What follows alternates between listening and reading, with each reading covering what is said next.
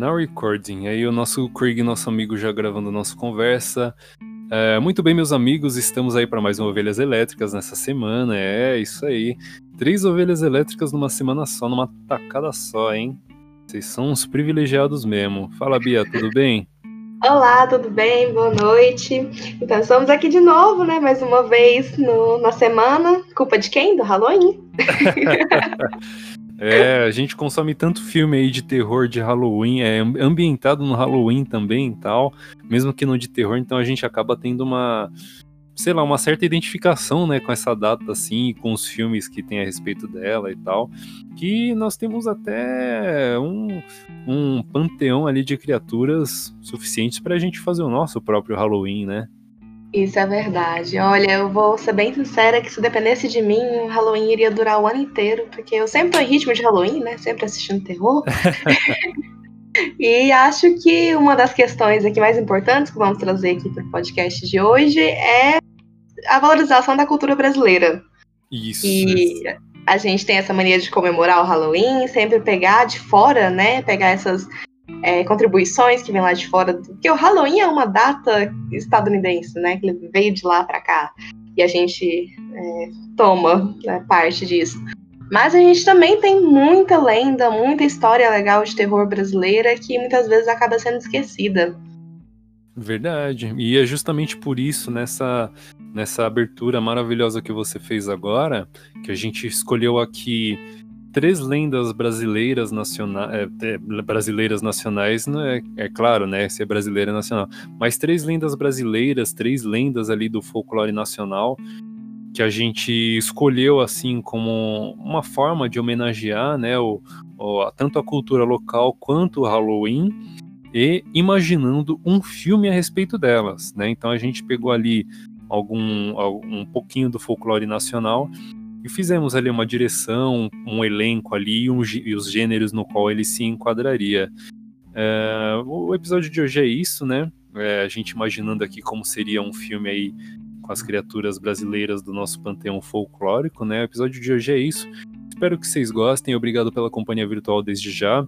Procure o Estante de Cinema nas redes sociais, arroba Estante de Cinema no Twitter, Instagram, Filmou e Letterboxd. Acessem o blog também, estantedecinema.blogspot.com e vamos lá para mais esse episódio aí. Uh, Bia, começa você. Fala um dos. Um, um personagem aí do folclore nacional que você imaginou um filme ali e tal. É, faz, faz um resuminho dele aí. Então, é, eu sou muito apaixonada desde pequena em sereias, né? E um dos contos que, eu, que mais me despertava esse fascínio era pela Yara sabe? Aquela coisa de. Querendo ou não, a gente sempre ficou sabendo ali meio que por cima do folclore brasileiro, são histórias contadas em. É, bem da infância mesmo, né? Então a gente cresce com uma memória, um carinho muito grande por esses personagens, mas sem se lembrar da história em si. E eu confesso que isso aconteceu com a Yara, né? Eu sabia daquele do geral, né? Aquela coisa de ah, uma sereia que seduz os homens com, com a voz e tudo mais. E assim, agora, depois de grande, relendo a história, eu vejo que é uma história que realmente ela tem tanta coisa, sabe, a ser valorizada, é uma história tão grandiosa, é uma lenda tão é, gostosa mesmo, sabe? Que ela retrata principalmente uma história de violência contra a mulher, né? A força feminina sendo representada ali, uma história de resistência. Isso que eu acho muito importante e necessário da gente estar tá exaltando o, as lendas brasileiras, o folclore brasileiro, porque são histórias de resistência. São histórias nossa, do nosso povo, contada pelo nosso povo. Por mais que muitas vezes a gente pegue influências, né, como por exemplo a Yara é uma influência é, europeia, né, pelo fator de ser uma sereia e tudo mais, mas a gente acaba adaptando que a nossa sereia é uma, é uma sereia de água doce, é uma sereia dos lagos, né, a sereia da Amazônia. Verdade. E eu acho muito interessante, pesquisando sobre o nome e tudo mais, a gente vê que do Tupi-Guarani, Yara significa Senhora das Águas. Então, eu vejo muito como essa história de empoderamento feminino, né, muito bonita, que a gente pode ver nos filmes de terror hoje em dia, que eles estão pegando por, por essa parte, é, de reverter uma história de violência contra a mulher para uma história de empoderamento. E eu penso que um filme da, da Yara seria perfeito para mim se pegasse exatamente nesse nicho, sabe? Eu separei aqui o que, que, eu, que, que eu pensei que seria a adaptação perfeita. Nossa, maravilhoso. Mal posso esperar. Manda, manda, manda. é, já pensando assim numa adaptação, se fosse feita é, hollywoodiana ou se fosse feita dentro do Brasil também, temos que valorizar o produto brasileiro. Mas enfim, se fosse feita em Hollywood, eu gostaria muito que fosse a Jennifer Kent que fizesse a, a direção do filme, que é a diretora de Babadook. Um filme de terror que eu sou extremamente apaixonada, que trabalha muito bem a questão do luto, né? A protagonista é feminina, trabalha muito bem a dor do feminino. E também é importante de ter uma mulher, né, contando essa história, uma mulher contando, uma mulher falando sobre a dor feminina. Eu acharia muito interessante. Infelizmente, ela é uma diretora que eu mesma só conheço um filme dela, pelo que eu vi, ela não tem muitos outros filmes. Mas, assim, Babadook já merece todo o crédito. já, já recebe os créditos só por ele. Já na, já na atriz, a protagonista, eu, assim, confesso que eu preferia alguma coisa que ficasse aqui mais na área latina, né? Mais a gente aqui. E, assim, pelo fator voz, né, cantar, esse negócio de, de, seduzir e tudo mais, uma que eu achei que, que encaixaria muito bem é a cantora Camila Cabelo. Uhum. Olha, eu fiz, achei que queria encaixar muito bem aí. Já se fosse produzido no Brasil, eu colocaria é, a direção para a Juliana Rojas, que ela dirige As Boas Maneiras, que é um filme brasileiro de terror maravilhoso que me surpreendeu de forma positiva, assim, inesperada, sabe? É um filme que eu fui assistir assim para ver o que, que era, um filme de lobisomem. Eu não sou muito fã de filmes de lobisomens, eu confesso, não é muito meu forte. E quando eu assisti, eu fiquei encantada da forma que, esse, que o filme foi feito. É um filme longo, então já, já me desanimava um pouco por ser de lobisomem e por ser longo. Mas à medida que eu fui assistindo o filme, foram só surpresas de ver o quanto que foi bem feito, bem construído, bem ambientado. Foi muito bem construído o filme. Ele tem, ele tem a Marjorie Chiano como protagonista. Atua super bem também. Então, vendo essa ambientação que ela trouxe pro terror, né? Essa, é, até um gênero assim que às vezes é difícil de, de citar sobre ele pra, e não cair no estereótipo, que é o lobisomem, né? Que é muito difícil você citar o lobisomem sem cair em tudo aquilo que já é construído sobre o lobisomem. E ela conseguiu sair muito bem na, no filme As Boas Maneiras. Então eu, eu colocaria na, nas mãos da, da Juliana Rojas aí. Maravilhoso. É... Bom, mais algum comentário? Bom, enfim, eu, assim, pensando mais sobre é, atuações, né, e tudo mais, acho muito importante também a gente trazer a representatividade. Quando a gente fala de filmes é, que a gente tem que valorizar, valorizar a, todo o folclore, toda a nossa cultura brasileira, eu Verdade. acho que a gente também tem que trazer representatividade. Não é, é gente... só. Não é só dar voz. E, é. E eu pensei em uma atriz, né? Talvez que, que poderia fazer o papel da Yara, já pensando nessa coisa indígena, né? Da representatividade. Hum. Não sei se você lembra, mas é um filme muito sessão da tarde. Lembra de Tainá, Uma Aventura na Amazônia? Nossa. Maravilhoso. Pois bem, eu me veio na cabeça na hora quando eu penso em Yara naquela atriz. O nome dela é Eunice Baia. Se eu não me engano, ela já saiu, não trabalha como atriz mais. Mas enfim, é uma atriz que o trabalho foi excepcional ali ainda na infância, né? O filme dela ainda estava criancinha. e teve um trabalho incrível e trazendo representatividade, né? Acho que para representar a Yara tinha assim que ser ser índia, né? Ser uma Nada, índia ali. Não alguém, não ninguém menos que ela, né? E, e se for a atriz que eu, se for a atriz que eu tô pensando, eu acho que ela tá fazendo medicina agora, né? Ela entrou no passou no vestibular em medicina e tá e seguiu por um outro caminho. Maravilhoso, maravilhoso. Pois Bom, bem. Bom, então eu vou fazer aqui o meu primeiro, meu primeiro filme aqui que eu gostaria de ver do folclore nacional é a respeito do Ayangá. O Ayangá, ele é uma, segundo mitos, né, ele assume a forma de um cervo branco com olhos vermelhos e é o protetor da caça nas florestas, protegendo os animais contra os caçadores, sobretudo fêmeas e filhotes. Quando a, caça, quando a caça conseguia fugir, os índios diziam que Ayangá as havia protegido e ajudado, e ajudado a escapar. É, o José de Anchieta, ele foi um dos padres jesuítas, né, um jesuíta espanhol que fundou várias cidades brasileiras, como São Paulo e Rio de Janeiro, para começo de conversa, né? Ele compôs um alto é, um alto é uma composição teatral que surgiu na Idade Média, né? Ele compôs um alto intitulado Tupi Medieval, e neste alto contém menções ao Ayangá também. Então, ele esta lenda do Ayangá, ele saiu um pouco da, da atmosfera que é, como é que fala? Do, do pagano, é, por assim dizer, do paganismo brasileiro, né? Daquela, daquela cultura de vários deuses e tal. E ela entrou na, na nos contos ali de, de católicos ali da igreja e tal, né? É, na, dire... na direção desse filme, eu vou ser um pouco desumilde agora, mas eu dirigiria o filme, né? Eu gosto muito dessa lenda do Ayangá. Eu sou muito fã, eu sou muito fã de verdade da lenda, né? Desse, desse conto, assim.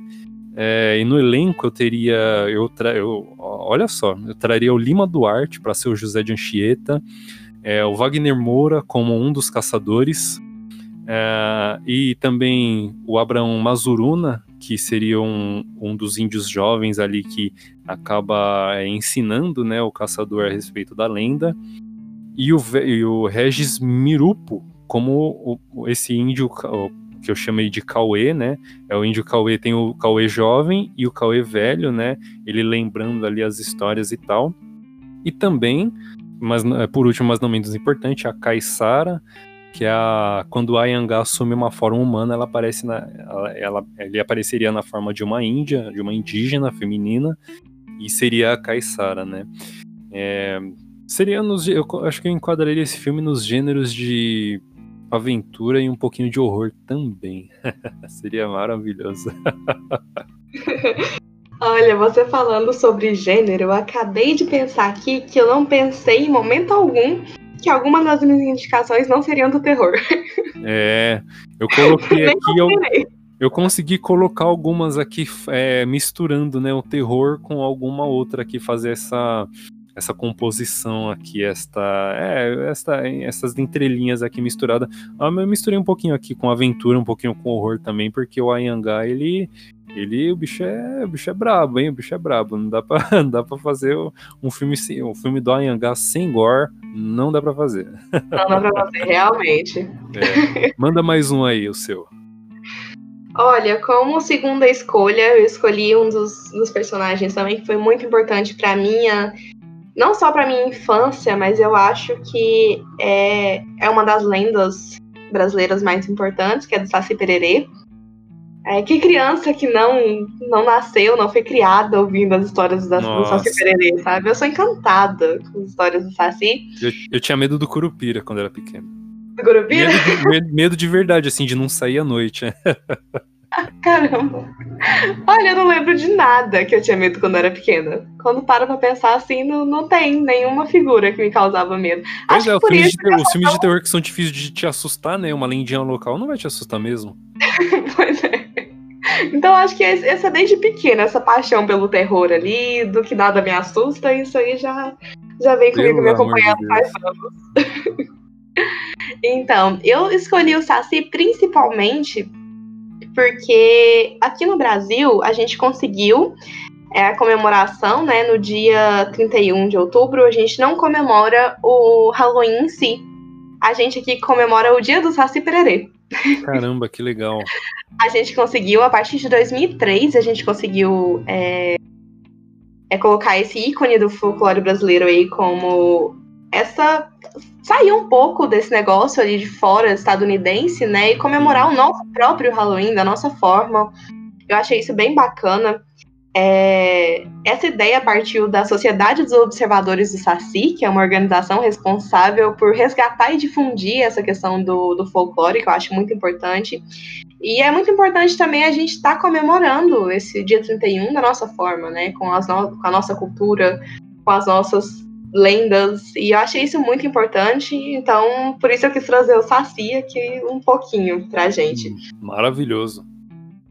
Eu acho que o Saci é, é uma história, assim, que, que muitas vezes a gente pode parar para pensar que ela foi mal contada em vários episódios. Como, por exemplo, muitas pessoas, acho que a gente, no, no geral, a população, a gente é acostumada com as histórias do Monteiro Lobato, né?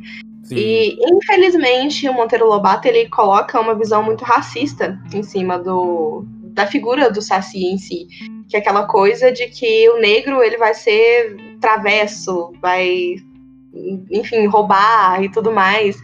E acaba caindo muito no estereótipo, né? Que na verdade no conto inicial não, não tinha esses estereótipos. É na verdade ali uma história que representa a violência e a mutilação que acontecia nos cativeiros, né? Por ser uma criança negra sem perna.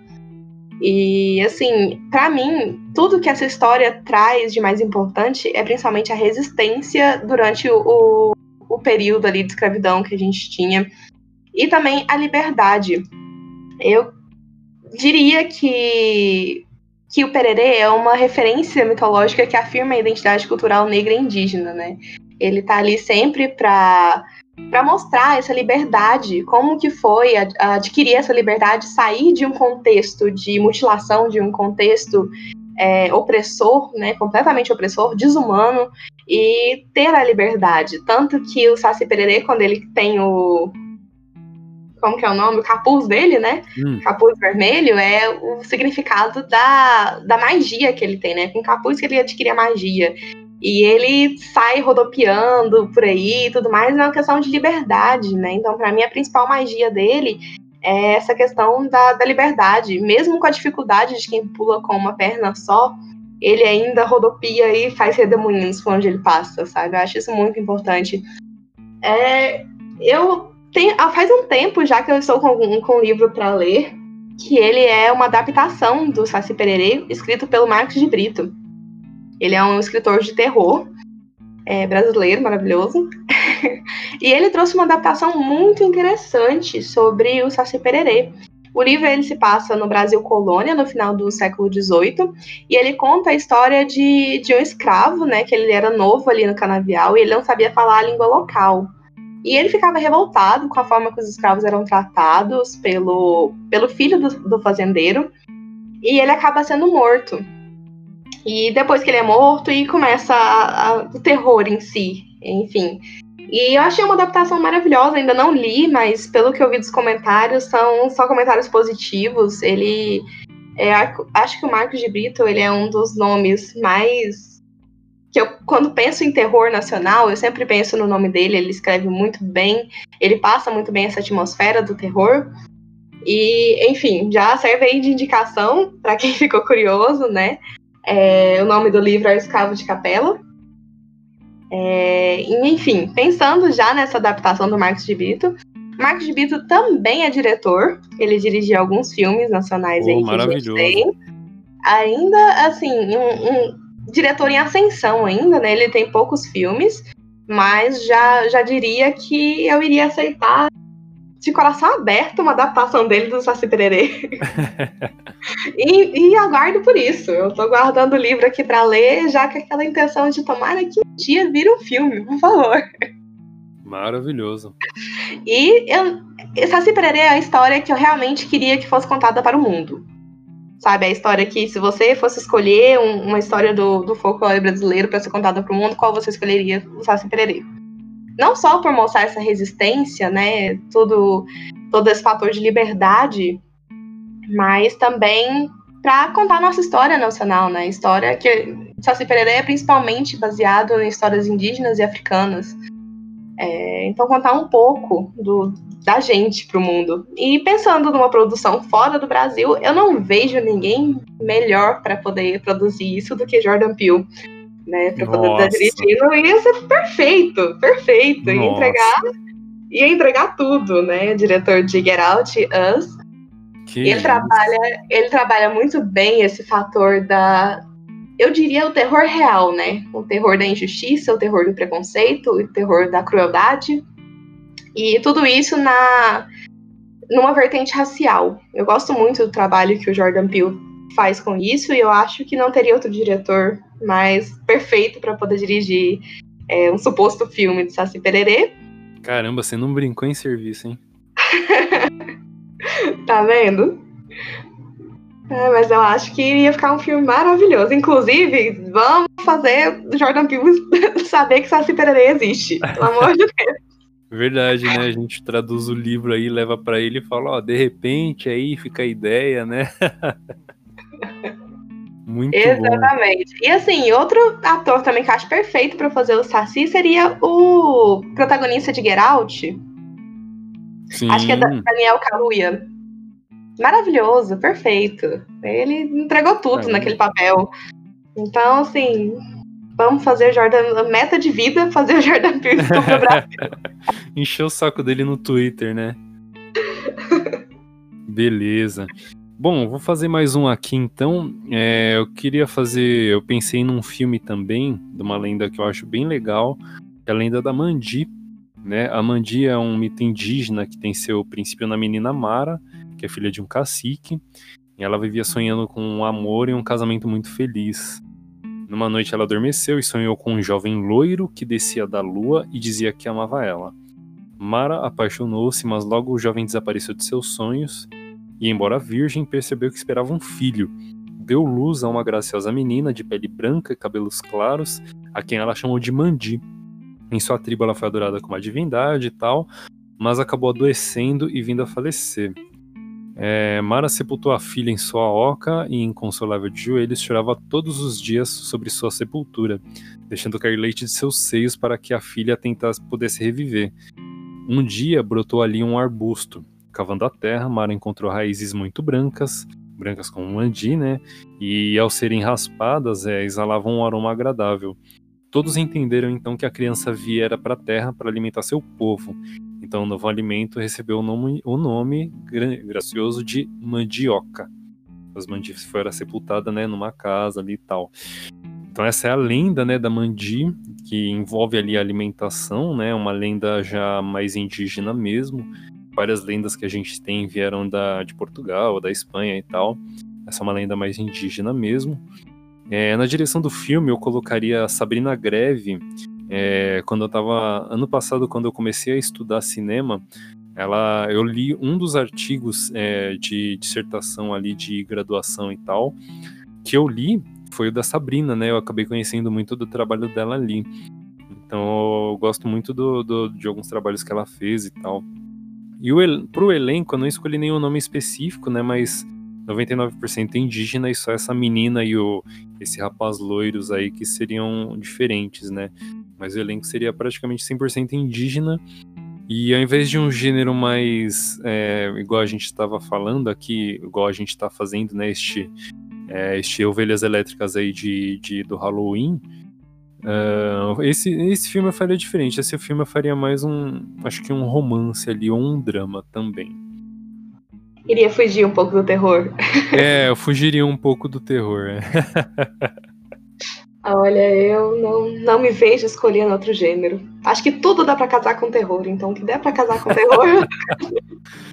Nossa, meu Deus, se deixar na sua mão o filme, o filme da Branca de Neve acaba virando um filme de apocalipse zumbi, né? Exatamente, como por exemplo, aí o Saci Pererê daria para fazer ali uma coisa mais de contexto histórico, né? Desenvolvimento histórico e tudo mais, um drama e o terror, lógico. E o terror, opa, maravilhoso. É, tem mais alguma lendinha aí para trazer pra gente? Bom, tenho algumas curiosidades aqui de lendas que já foram adaptadas para o cinema. Legal, manda para nós. Uma lenda que já foi adaptada para o cinema foi o Boto Cor-de-Rosa. Temos uma adaptação de 1987, Olha feita só. e dirigida por Walter Lima. Caramba. E o nome do filme é Ele, o Boto. Ele é, assim, traz essa é, coisa assim do Boto, né? Que é, que é basicamente uma troca, como se fosse da, daquela sedução da Yara, né? Só que agora num, num corpo masculino, né? Uhum. Que o Boto ele sai da, da água em, noites de lua cheia para namorar, engravida as mulheres e volta para o mar, volta pro lago, para água, que seja, e como se nada tivesse acontecido e a mulher que arque com isso. É um conto que é muito real, né? A realidade a realidade que nós temos hoje em dia é essa, né? Infelizmente, o pai é presente na hora de, de conceder o filho.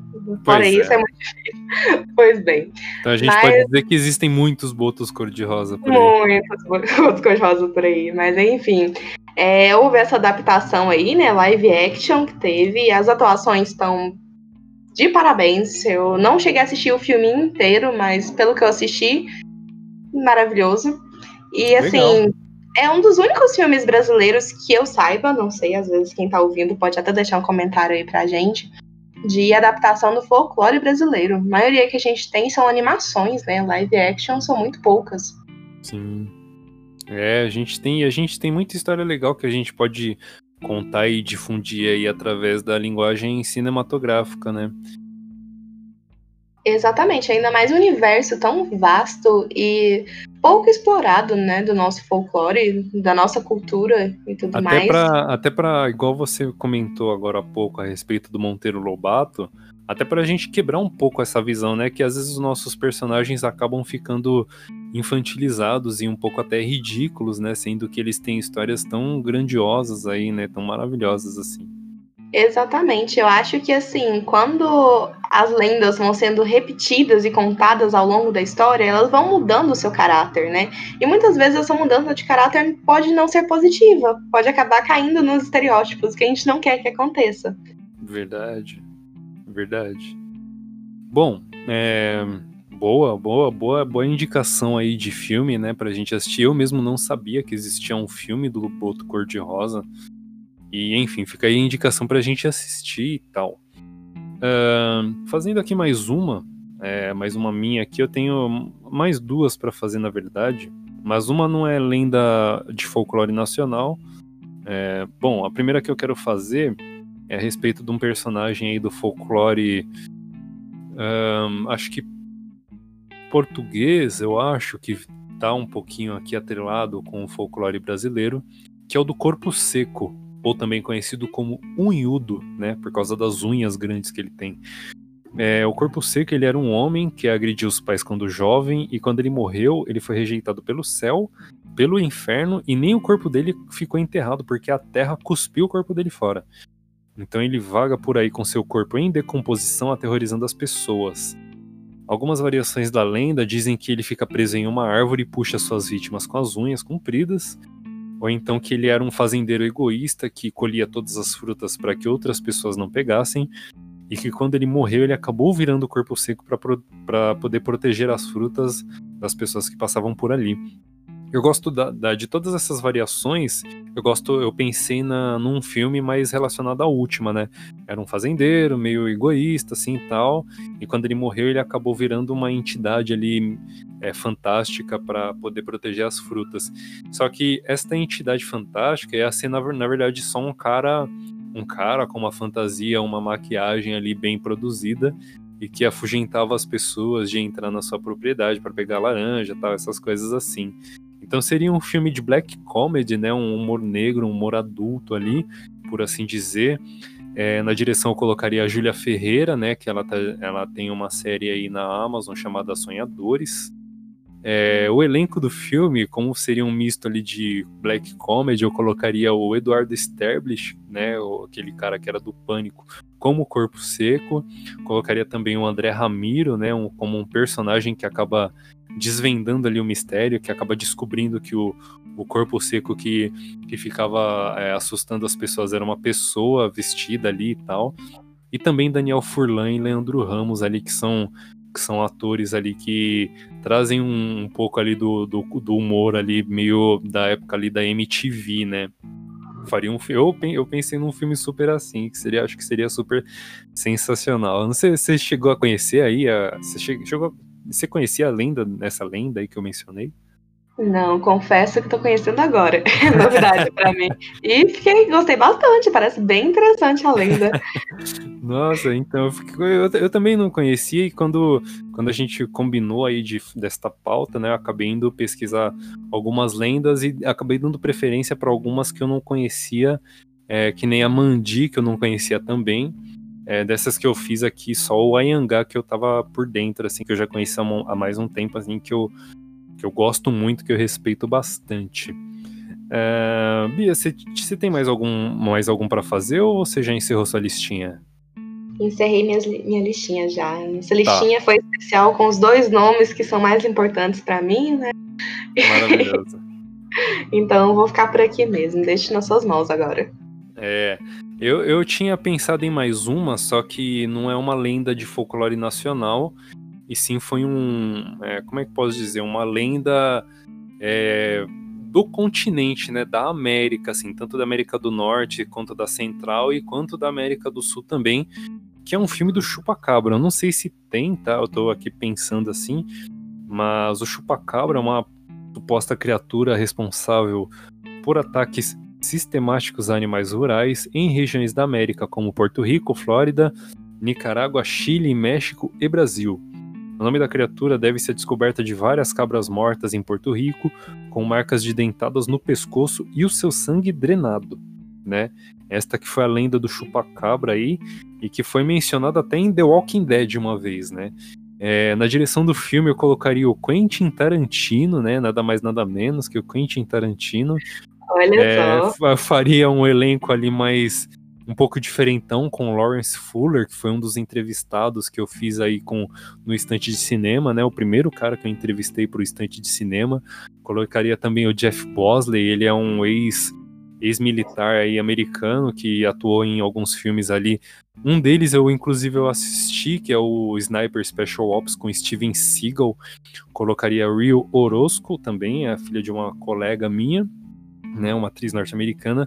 E é, não menos por último, mas não menos importante, o Norman Reedus, que é o Daryl, Daryl Dixon do The Walking Dead, e eu, eu, eu vou explicar por que eu escolhi ele pro elenco para ser o protagonista. Porque ele que menciona o Chupacabra no, na série The Walking Dead, né? Ele tem um. Acho que, se eu não me engano, é um dos episódios de The Walking Dead tem esse título, inclusive, né? E claro que o gênero do filme seria horror e suspense. Olha, agora sim. Olha, só abrindo um parêntese aqui. Hum. Acho que um nome que a gente acabou esquecendo de citar, mas que seria maravilhoso para dirigir qualquer, um das, qualquer uma das histórias de folclore brasileiro Manda. seria o Del Toro. O Del Toro ah. ele trabalha na fantasia e no horror extremamente bem, né? As criaturas, principalmente no folclore brasileiro, que a gente tem muito essa coisa de criaturas, né? Sim. E acho que o Del Toro iria mandar um trabalho muito bom. Até pensei em colocar ele como um, um nome dos meus, dos meus escolhidos, mas eu, eu preferi optar pela diversidade. Legal. Pela, e pela representação também, né? Nossa, levar a lenda do corpo seco pro Del Toro vai sair um filme maravilhoso, né? Sim, exatamente. Ele sabe fazer criaturas como ninguém.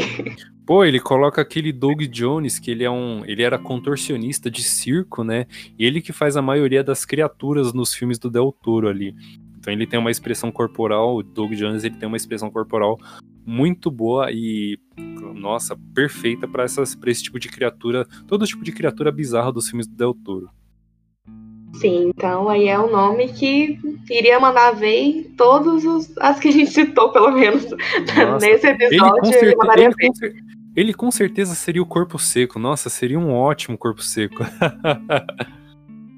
Isso é verdade. Eu sou apaixonada nas criaturas do Del Toro. Ele é aquela mescla, né, que eu adoro, é principalmente mescla do, da fantasia com o horror. Ele consegue Nossa. colocar isso muito bem. Essa dualidade, né, essa, essa brincadeira ali com o que é verdade e com o que não é, com o universo, universos fantasiosos e tal, ele faz realmente trabalhos maravilhosos. Sim, Bom, a união do real com o irreal, né? Para ele é excepcional. É, o trabalho dele é gente, é maravilhoso. E que a gente explorou aqui incansavelmente lá quando a gente comentou, né? Sobre o labirinto do fauno. Sim, exatamente. Episódio muito bom, inclusive. Pô, maravilhoso.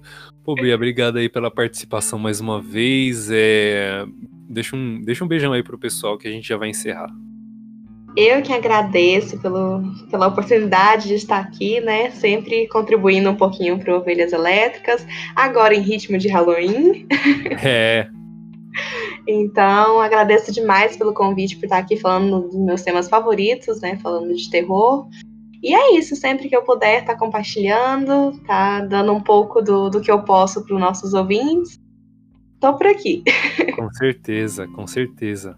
Melhor, melhor, melhor podcaster junto comigo aí. Bom, Bia, obrigado mais uma vez. É, obrigado a vocês, queridos ouvintes, aí pela companhia virtual. Espero realmente que vocês tenham gostado. É, que busquem, né, também um pouquinho mais sobre as nossas lendas locais aí, sobre o nosso folclore. Ele é maravilhoso, ele tem criaturas e histórias maravilhosas ali e tal. Espero realmente que vocês tenham gostado, né, da, das nossas indicações e tal. Olha, abrindo um parêntese aqui, hum. quando você falou busquem, eu só lembrei do busquem conhecimento. Busquem conhecimento. Nossa, Já fazendo em... uma menção honrosa aqui ao ET de Varginha. Exato, é, é, isso que eu tinha pensado. A gente pensou no ET Bilu, mas acertou no ET de Varginha. É um folclore, é, uma lenda local que eu acho que seria muito legal fazer um filme mesmo, né? Exatamente. É, aí, nossa cultura tem os melhores contos. é, além do curupira, eu tive medo do chupacabra também quando eu era pequeno. Eu sou, é, eu sou velho a, a, esse nível, assim. Além do chupacabra é 98, 99 ali. Eu sou dessa época e eu era pequenininho, eu, tinha, eu já tinha medo já do chupacabra aí.